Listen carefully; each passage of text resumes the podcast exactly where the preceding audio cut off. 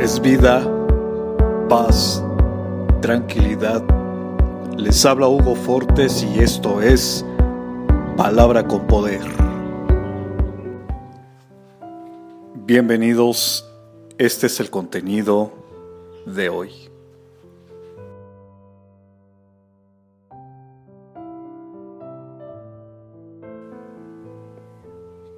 Aún en medio de la dificultad, Dios está contigo. Él nunca te desamparará y siempre te protegerá.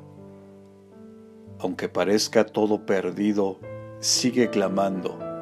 Él escuchará tu petición. Clama a mí y yo te responderé y te enseñaré cosas grandes y ocultas que tú no conoces. Jeremías capítulo 33, verso 3.